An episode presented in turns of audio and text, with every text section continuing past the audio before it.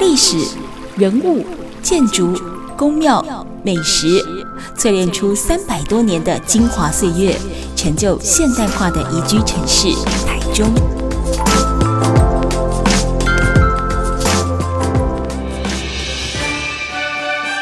走进台中故事馆，处处有惊喜，句句有故事。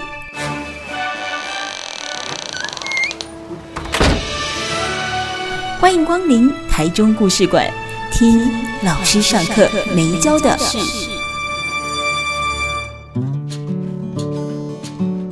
Super 九九点一大千电台台中故事馆，我是念慈。这个礼拜，哎呦，一晃眼就一月一号了耶，难呢。好，我们今天呢进行的是这个有温度的故事馆。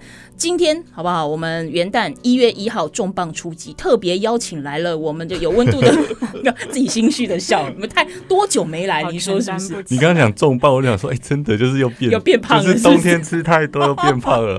好，我们节目现场呢有我们呢，哎、欸，温度月刊的主编燕如，燕如好，哎，大家好久不见，我又来了。对，当个例子就过我来 还有我们责任编辑薛玲，大家好。我其实在，在呃这个礼拜就说要准备跨年的这一周，我其实很茫然。我不知道你们有没有这种感觉，就是嗯啊，就这样子，突然就要跨年了，耶很突然一年。对你，你可能过去你会觉得说啊，我好像今年或下半年很忙，嗯、或我这一个月很忙，然后忙忙忙忙，终于哦要过年，感觉就是全部归零、嗯、shut down，然后再重新开始。嗯、我这个礼拜完全没这个感觉，就是一天一天这样子过，然后哎。要跨年了耶！而且可能相比二零二零、二零二一更有一种哎哎光速那样就过去了。对，然后你有一点点想不起来，我这一年到底做了些什么？哎我们什么都没有做，大家都在瞎忙，是不是？就是不是？你就觉得有点空虚感。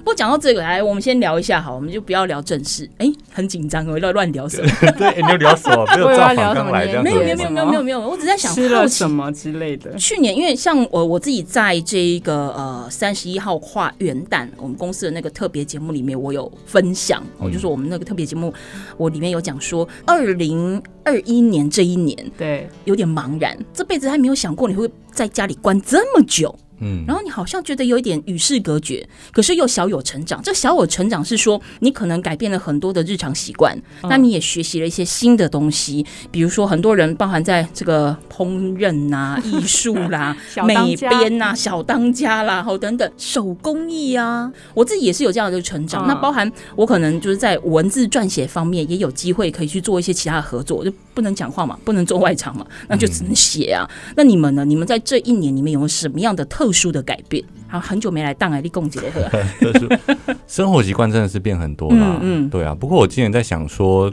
我回来看台湾还是蛮幸福。就像从年底，我们整个像圣诞节那时候，天哪，整个外面就是超级多人啊。然后你不管是去任何百货公司、商场，假日都是超级超级多人。嗯嗯。那我觉得台湾真的是还蛮不错的，这几年一直是这样子。嗯。不过反正在想说，我们因为大家。刚才讲说跨年没有没有感觉，是不是有件事情是我好像觉得圣诞节比较不像往年的感觉那么重？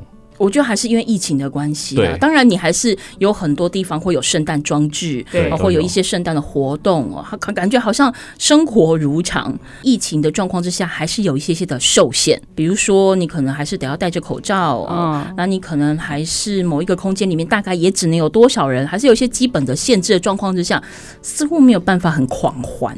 但是新北耶诞节旁边的住民应该会觉得，哪有就是去年还是这样子啊，人那么多。嗯，对，新北耶诞城真的成为大家的笑话，就是人很多，然后是板桥人的噩梦啊！这件事情真的蛮可怕，尤其是因为我们大概，因为我家在台北嘛，我大概在圣诞节前一个月回板桥的时候，他的那个装置就差不多好了嘛，然后就很多人了。嗯嗯嗯，我们光是只是。搭高铁经过那个地方，就会感受到强大的困扰，就是这里怎么这么多人在干什么？嗯哼哼，你说大家就在先在那边要干嘛？拍照？拍照啊？对，嗯，他那期就是很多的点灯活动，是不是？对。可是我必须要讲，就是以一个非台北人或非板桥人来讲的话，它的确是一个很棒的造景，它是一个可以去朝圣的地方。嗯、只是说对当地人来讲，立体温到的门卡靠一点的夜写的夜伞呐，然后时不时有那个 Merry Christmas。对。歌，然后一直那个 Mariah Carey 不断的被 Q 出来，对，哎，歌听的好腻哦，都 Q 了八百年，还是他这样，应该播那陈奕迅的圣诞节，哦，那那个太悲伤了，太悲伤。那训令你呢？不知道是不是因为去年真的是在家就是关了比较久，我去年年圣诞节跟就是我也在家待在家里面度过，嗯、就觉得天哪，突然体会到就是说可以不用出去人挤人，感觉也是蛮好的。嗯嗯，然后就就自己在家里面看跟 Netflix 就是做饭，就为为什么觉得有点寒风吹过，有点孤单寂孤单寂寞，觉得冷的感觉。因为去那个去年圣诞节又特别冷啊，我一点都就是完全没有想要出门，就已已经不像大学时候说我们来交换礼。礼物，嗯嗯，完全没有这个欲望。嗯嗯。不过，其实像刚刚燕如提到说，台湾真的算是幸福的，没错。因为我自己有朋友是在做贸易的哦，那他说过去大概一进到十二月之后，有的时候你要找厂商要联络事情，原本可能一天的 mail 就会来回的，他要到两三天嗯才会看得见人。那一到十二月二十号之后，通常就放下去了，圣诞就你很难联络得到人。但今年。每个人都找得到哎、欸，是因为他们不用没有去放假，因为疫情的关系啊。哦、那他们其实当地会有些限制，比如说限制不能办耶诞活动，哦、对对对，或者是说他们以前大概十二月开始家家户户就张灯结彩，有很多的那个圣诞树等等。那这一家做一做，那家办一下 party。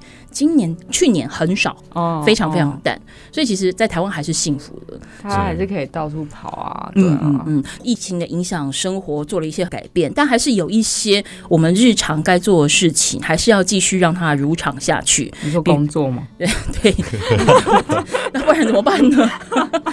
看看 Netflix 不会饱啊，没得吃饭。那我们话说回来，像温度，因为疫情的影响，有停了呃一段时间。嗯但是在去年年底的时候，迎合圣诞节嘛，就算送给大家圣诞礼物嘛。Merry Christmas，是耶！我们发了第六十三期啊。对，我看到那个级别的时候说，哎，有有这么多期喽！我是 有点不要问，不要问，那是时代眼泪，对，那是时代的眼泪。第六十三期，我翻一翻你们里面内容，包含呃，除了说当时那个时候的四大公投，就你们也放在其中。可是你们很有意思，你们的那个四大公投，并不是。说你们有去做一些申论，你们只是如实的把那四项公投的正反两方的一个说法，有点像帮大家科普一样放进去。我们后续其实也可以再聊，但其实你们在去年的最后一期第六十三期里面，把重点很多放给了我们的毛小孩等等的猫猫狗狗。为什么会有这样一个主题的设计？我我们先问一下训练好了，因为第一篇打开讲后里之家就是你写的嘛？对，没错。当然也是因为现在人就是。可能比较点阅率吧，猫小孩。哦，你说像那种什么消防猛男都要抱一只狗，我我家里面有很多本哦，拿一本来？快。应该是说，其实我们呃去年开始思考，就是说，其实因为疫情的关系嘛，然后其实不管在国外，大家因为 COVID nineteen 的这件事情，然后其实国外有蛮突然兴起一个就是养猫小孩的一个风潮，对。对，那其实回归到呃台湾国内的话，我们。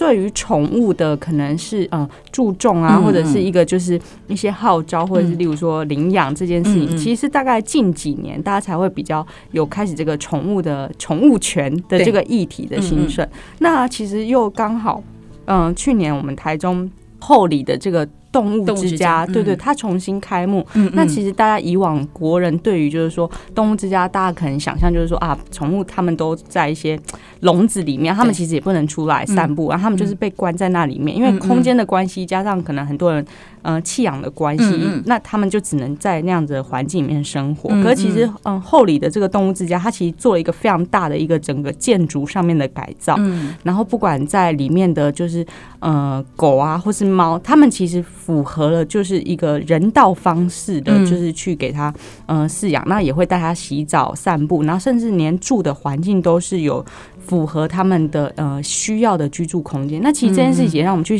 醒思，开始去审视说，其实我们对于像是这种嗯。毛小孩他的一个这样流浪之家，我们是不是可以再给他更多？嗯、就是不要让他只在一个笼子里面去、嗯、去被关。当然，源头还是要回到为什么我们有这么多被弃养的毛小孩？对、嗯、对对，所以才因缘机会这样，然后我们就写了这一篇的刊物这样子。嗯嗯。虚拟讲到这个后里动物之家，对它的这个内在的环境其实跟我们过去所认为的收养中心其实很不一样。对，我我的印象还非常深刻。早几年前有那个十。二页，对，那个时候那个纪录片里面所拍摄出来的每一个角度，对我都觉得说哇塞，就觉得很心疼。其实现在全台大部分都还是比较像那样子啦，嗯、对对对。所以其实我觉得我也还蛮开心跟期待说有后里动物之家这样的一个，我认为是一个范例。对，没错、哦。那它或许会不会变成未来是一个动物中途之家的指标？对，没错。我、哦、希望能够是这个样子。它其实有两个非常大的一个，嗯呃。呃指标点在说，第一个是包含，就是说，它其实这个呃流浪之家它的这个建立啊，其实呃馆内的就是工作人员说，其实要很感谢他们后里人当地的支持，因为其实你在最一开始的时候，动物之家这件东西其实会有点像是呃那个。像可能像垃圾掩埋场啊，或者资源回收，对对对，它是一个比较就是闲物设施，对闲物设施，所以其实当地的邻居不见得会那么喜欢，所以当地的邻里长啊，那他们去做了很多跟在地的沟通，然后就是让他们来知道，就是说，哎，他不会成为以前的那种就是流浪之家，他也可以成为就是跟在地的可能一些连结，或者是一个观光，或者是一个富有教育意义的这样设置。所以其实第一个是当地人，其实后来就是蛮支持的，那他们就也很感谢。嗯，那在第二个其实。是说，他们也希望，就是说，让嗯想要领养就是这些毛孩子的人可以来到现场。那你就会发现说，哎，其实你要领养一只猫或一只狗，你是需要给他们这样子一个空间的，而不是觉得好像一个笼子就可以。嗯，所以是希望给嗯未来想要领养的这些饲主可以去发现说，我必须要有。办法可以供给这只猫或这只狗，它的可能要多大几平，要有阳光，要有空气、水的这样的空间，我才有办法养它。那如果我没有办法的话，我我现在就要想清楚，我到底有没有就是。要要饲养他们，它也是一个教养的示范点。对对对对对对，对。好，我们今天节目当中呢，访问到的是《温度月刊》的主编燕如，还有责任编辑勋伶哦。那主要跟我们带来的呢，是在去年底发行的第六十三期的《温度月刊》。那因为疫情停摆了半年的时间，再次重新出发，我们以一个比较温馨。但也发人省思的角度哦，去呃从后里动物之家呃开始，这是他们六十三期的第一个故事。那待会儿我们下个阶段回来再继续聊。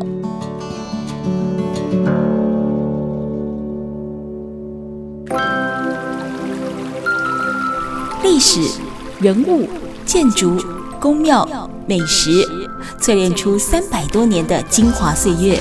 成就现代化的宜居城市台中。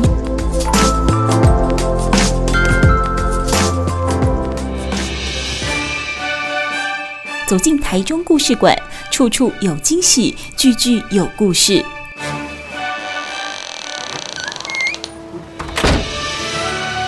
欢迎光临台中故事馆，听老师上课没教的。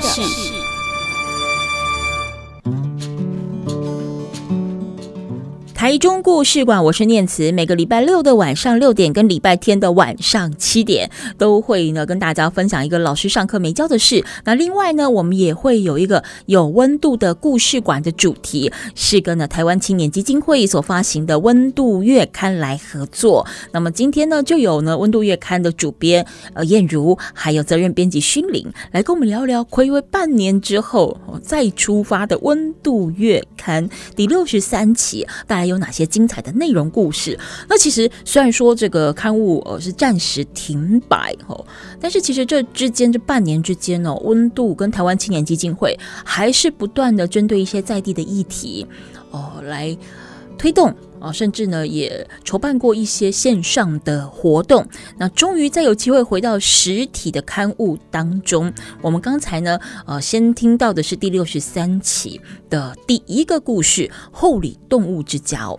不，许领，因为其实我在想，我我认为，呃，不管是厚里的动物之家，或者说其他未来有有别的县市也有这样子一个类似的设施的话。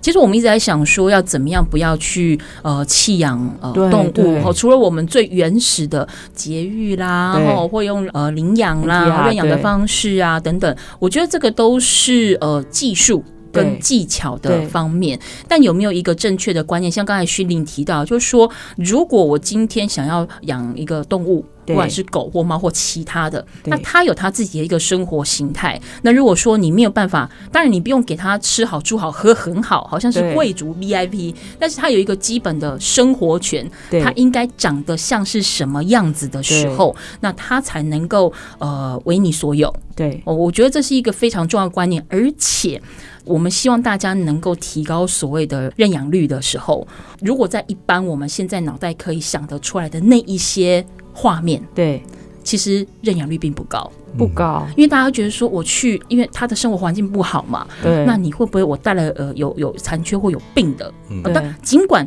我要能够把这只宠物放出去让你认养的同时，我一定会做好最源头的把关。每个单位都会对每个单位都会做把关。但是今天我若看到那个环境，其实我就很难走进去说：“嘿，我想要认养一只狗。”对。嘿，我想要认养一只猫。但如果有这样的一个示范点之后，让大家更愿意去亲近，我觉得这是一件好事。对。那他们也说，其实他们从从开就是开幕之后到现在，其实呃周末的话，后里当地人就是到造访的几率其实是呃人数人流量是越来越多，然后他们其实也很乐见这件事。就其实那个空间是真的很适合，就是爸爸妈妈带小孩子去那边。那那边其实也没有什么，就是出乎我意料之外，它没有什么就是臭味。就是你当然靠近狗狗的时候，你会闻到狗狗身上的味道。可是那整个园区是是很干爽，就不会千里之外。对对对，就想要送它离开。不会不会，就很适合。然后他们其实很有趣的一个地方是，他们有一个很像呃。小型的图书馆，那它里面有两三只园内的猫的公关，嗯，那其实很适合爸爸妈妈带小朋友去那边做一个，我个人觉得蛮适合做一个，就是教育上面，或是宠物的教育上面，就是你你可以告诉他们说，其实像这只猫，它在那边，它就是需要这样子的一个空间，那它需要阳光，那你要如何去爱护它？你也不能随便摸它，嗯嗯，对对对，嗯嗯。对。到目前为止，我们聊的都是说被恶意弃养的，对，那可能呃就是辗转会到。那边去或到其他，其实他们说就是，嗯，他们开了到现在，然后有主人直接带。我正要问，因为其实现在我们跟宠物的关系，跟早些年我们的爸爸妈妈或我们阿公阿妈长辈那一代的不太一样。我们早些年可能还是在很农村社会的时候，呃，长辈们会觉得说啊，温当门卡靠我几家高啊，我家鸟啊，会点啊。不差几家，也是庆本庆财，哦就是反正我吃什么你吃什么，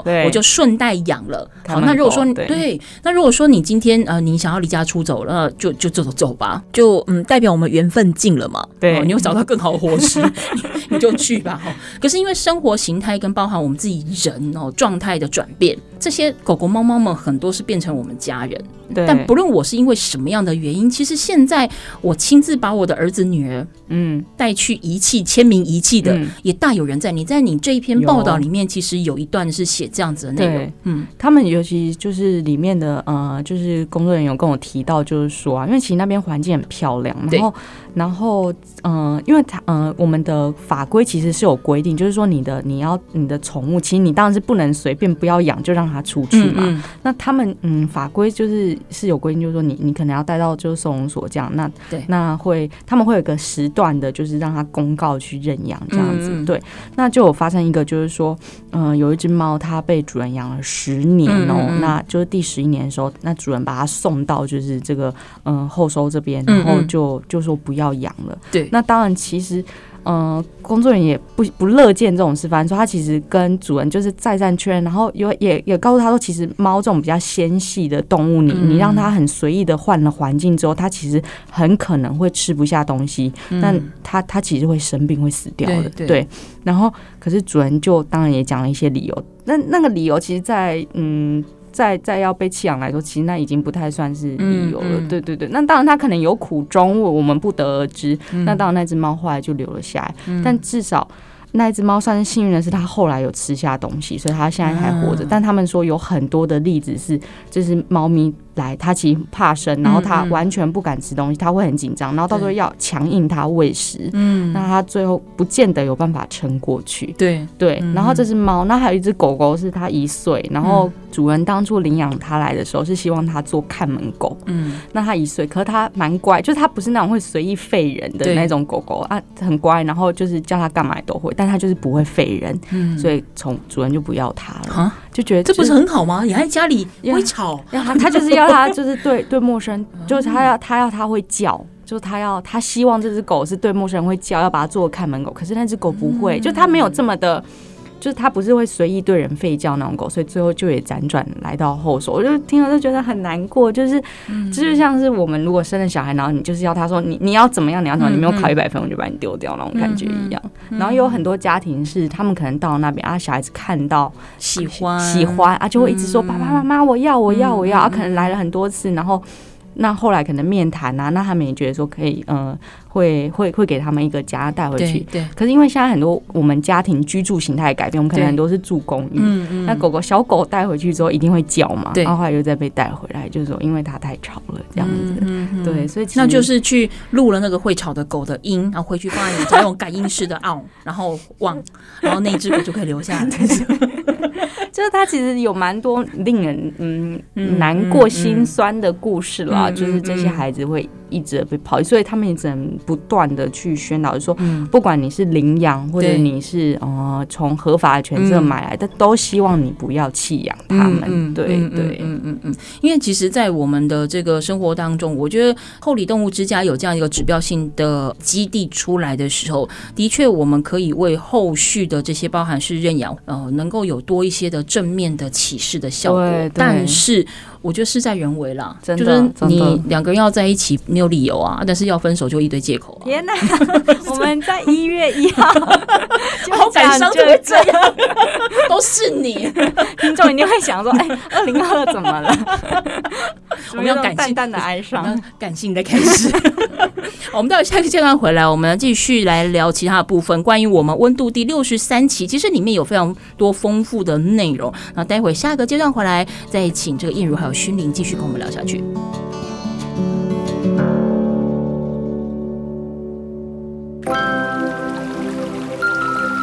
历史、人物、建筑、宫庙、美食，淬炼出三百多年的精华岁月，成就现代化的宜居城市台中。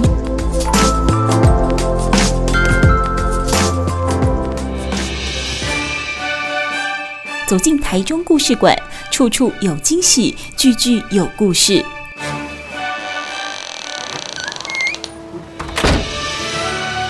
欢迎光临台中故事馆，听老师上课没教的事。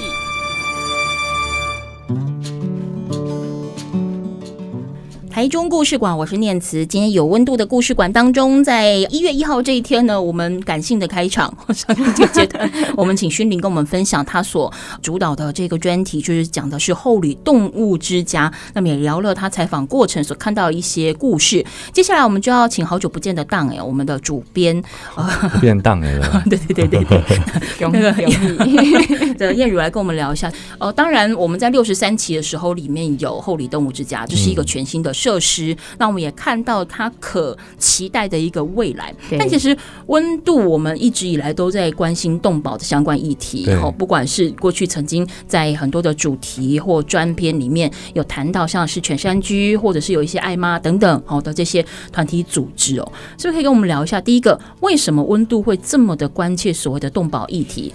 第二个，温度在采访了这么多期下来，像我刚才讲，我们现在人的生活形态不一样了，所以宠物之于我们的关系跟过去也不同了。那这些动保团体呢？他们有没有与时俱进，还是说他们也没有发生什么样的转变？嗯，其实我们跟动保团体结缘都很早，其实像我们甚至是温度大概草创时期，对、嗯，第十期之前我们就已经有采访过全山居，嗯，甚至是我们之前出版公益书的时候，也有再去自全山居。那其实有一个原因啦，就是说，其实青年团体朋友们在做公益的时候，嗯、呃，其实投入动保跟毛小孩、浪浪这个部分，真的是比例蛮高的。嗯嗯。这件事情可能就跟徐宁刚刚我们在讲说什么，他在第一篇真的是可能大家对于动物有一种亲近感，它有一种疗愈性，嗯嗯，对，然后大家很不自觉就会喜欢。但是我们也确实看到动物有需要人来帮忙的这个部分，对。而且我们刚才在讲，就是嗯，厚里动物之家，它现在好像是有点像观光景点了，就真的很多人假日会去逛，会去玩。但也确实，大部分的那个收容中心是像闲物设施一样。嗯，那呃，像我们之前去，嗯、呃，除了犬山居之外，还有一个是台世界联合动物保护协会。嗯、对，那也是在我们台中嘛。嗯，那我觉得那个也算好了，因为他们其实是把那个猪舍，嗯，跟农舍改建，嗯、它其实相对空间还算宽敞。嗯嗯，但一样是在山上嘛，对，就是在山上的地方。嗯嗯，那很多动物之家是非常狭窄，铁笼的关、嗯、关闭这样子的状况。嗯对，那其实我们就可以看到说，呃，动物权慢慢在兴起。然后这几年有一个词很好玩，叫做伴侣动物。哦，嗯，以前我们讲宠物嘛，可是宠物有一种是上对下，就是你是我的玩物的感觉。嗯嗯、但伴侣动物基本上就像家人。对，对，你是我在家里的一个伴这样。所以这个观念慢慢兴起，然后我们看到动物之家在改变。嗯，对。可是像是，呃，还是得必须跟很多人说，因为其实好，很多人会以为说去逛了后里动物之家就觉得。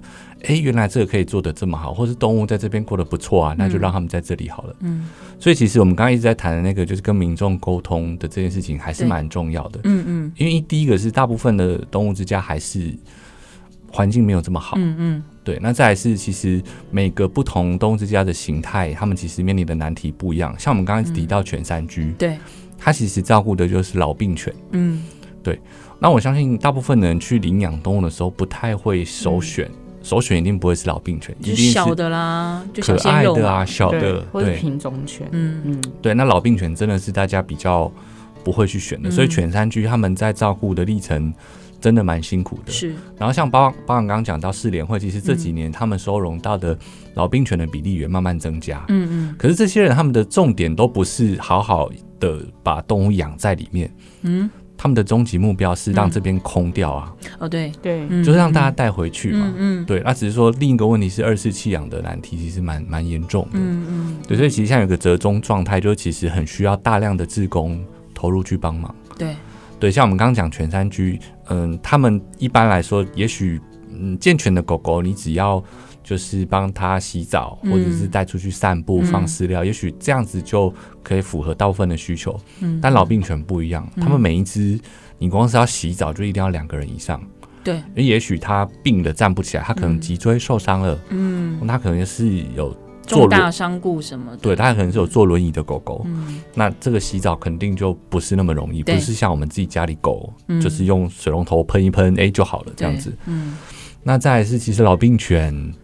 有一个部分是心理状态啦，嗯嗯，他们其实对人的信任感也比较差，嗯，所以要去触碰到他们，让他们产生信任感，其实也不容易，嗯嗯，所以你可以想象那个整个照顾过程中需要花很大的心力，嗯，对，所以我们之前曾经就是带志工团去这些地方帮忙做带狗狗散步，嗯，然后帮狗狗洗澡，然后其实还有一个很有趣，就是帮他们洗被子，哦，对，因为。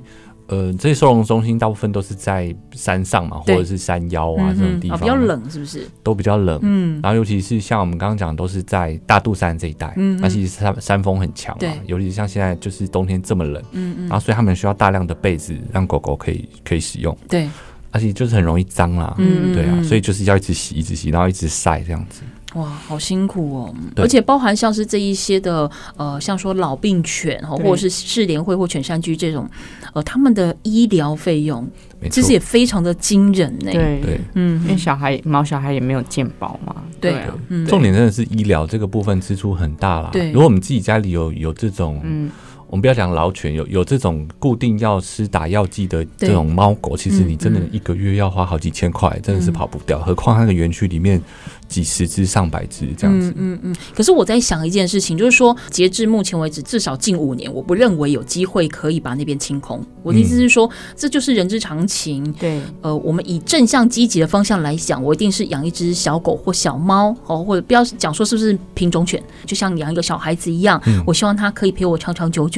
所以我想这样的趋势应该是不会改变的。对。那如果说老病犬它持续存在的问题，它不可能被领出去的话，确实。那你觉得你像你们过去在采访这一些呃公益团体 NGO 的过程当中，有没有可能会有机会，比如说媒和宠物医院，或者是呃什么样的企业去赞助他们医疗的这个部分？其实有诶、欸，就是他们确实是，如果是老病犬领养，他们会赞助这些认养人嗯医疗费用的部分啊。嗯、对，当时我们采访确实是有这样资讯，但现在是不是还有？也许要再确认。嗯、但确实是有的。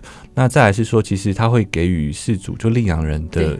呃，该有的协助跟指导其实是会有，嗯、包含他也不是说你把狗带走就不管你了，嗯，他们后续追踪其实还是做的蛮足的，嗯嗯嗯，对。那后来发现说，其实有些人还是喜欢会喜欢老病犬的，就是也许我我不太喜欢家里有一只太活泼的动物，嗯，那我希望家里有一个东西，呃，就讲伴侣哈，伴侣动物，我希望家里有一个伴在等我，嗯，这样的人其实是很适合领养老病犬，嗯嗯，对，那。加上如果说刚刚就是医疗的费用有帮忙补助的话，其实还不错。嗯、就是它因为狗狗年纪大了，或者是猫年纪大，它比较不会咬东西啊，蹦蹦跳跳，嗯嗯、它可能就是大部分的时间都是坐在沙发上或躺着休息等等。那其实。有有些人是喜欢这样子的动物，没错，还蛮适合。嗯嗯嗯，甚至在想说，搞不好有没有可能有机会，未来越来越多的我们讲到社会住宅，那这不是现在都推广所谓的轻盈嘛？对。那它有没有可能会变成是这个社区里面未必是看门狗，但它可能也是另外一种犬志工，因为有老人家嘛，嗯、老病犬它不一定都是病得很严重，它可能比如说需要长期投药，那它就像叶如说的，它有没有可能成为一个伴？好，来陪伴我们这个社区的人，或者是说我可能在某一些据点里面，我需要帮这些老人做一些行动或行为的复健的时候。哎，那狗狗好歹也是可以帮我们叼球回来的吧？嗯，就是是一种比如抛接的概念，但是就是一个训练的伴。这是真的哎，就是有现在有很多团体在想办法开发他们的工作这个部分啊，当然不是利用他们，对，对，而是说其实狗狗可以做到很多我们人做不到的事情。像我们也是前两期有做一个采访是疗愈犬嘛，嗯嗯，就是说因为人跟动物有一种很自然，你就是会。看到它，你就会觉得放下心房，嗯，你就会觉得很开心，对。对，那是人做不到的事情，嗯嗯啊，所以有人在做疗愈犬，他只是陪伴，或者是他可以帮忙看到人内心深处一些困扰的地方，嗯嗯嗯，对，那再来就是，其实徐林刚讲那个后里动物之家，他们在阅读中心，就是那个里面有放猫嘛，其实有阅读的伴读猫跟伴读犬，在台湾是有在经营的，确实就是你可以带着猫跟狗，就是你带着孩子在看书，对。然后其实猫狗就在旁边，它也不用做什么，嗯，但你就会觉得，哎，身心安顿，就很开心。感觉相比起来，猫就是比较不会理你这样子。对，阅读犬真的在台湾做的还不错啊。嗯嗯嗯嗯，所以就是开发他们的多角化经营，就是不是人也可以斜杠，狗也可以斜杠，对，猫也可以斜杠，而且不是利用他们，不是叫他们跳火圈 就是他们只是在旁边就可以做到心灵心灵的抚慰啦。现代人可能会越来越需要这一种心灵，而且确实，因为我们之前在。就是采访调查发现说，呃，防疫期间真的台湾的那领养率增加。哦。然后因为之前五五六月的时候不是很严重嘛，大家不太能出门，甚至是花东地方的的动物之家，他们是提供外送服务，就他们把狗狗载去，对，就是想要认养的家边给你给你看。嗯嗯嗯。对。哇，真的，我觉得。一场疫情激发出大家无限潜能呢，就像那时候国外不是有规定，就是被就是封城的时候呢，你你如果要出门，你其中一个是你可以带宠物去出门去散步嘛？对对对 对，有有的国家是这样，对对对对对。那时候他们好像就也是就是就是整个领养率就是上升，因为大家太想出门。嗯嗯嗯。所以其实我想透过薰伶他这一次在六十三期的温度里面所写的这个专题哦，厚里动物之家哦，从这里我们不只是了解这个单位它里面的设施，其实更重要的是我。们刚才前面在讨论的这一些意义，它其实是一个选择。当你选择要养它，不管你是去买来的，或者是认养来的，因为你选了它，那主动权在你。那我想到你觉得你可能不需要他的时候，你千万也要记得，当初是你把他找来身边，那也要有一个妥善的结束。爱丽贝蝶立马就一很后了，不能够直接把它丢到某一个地方去，就哦好，我的责任已了。他其实是。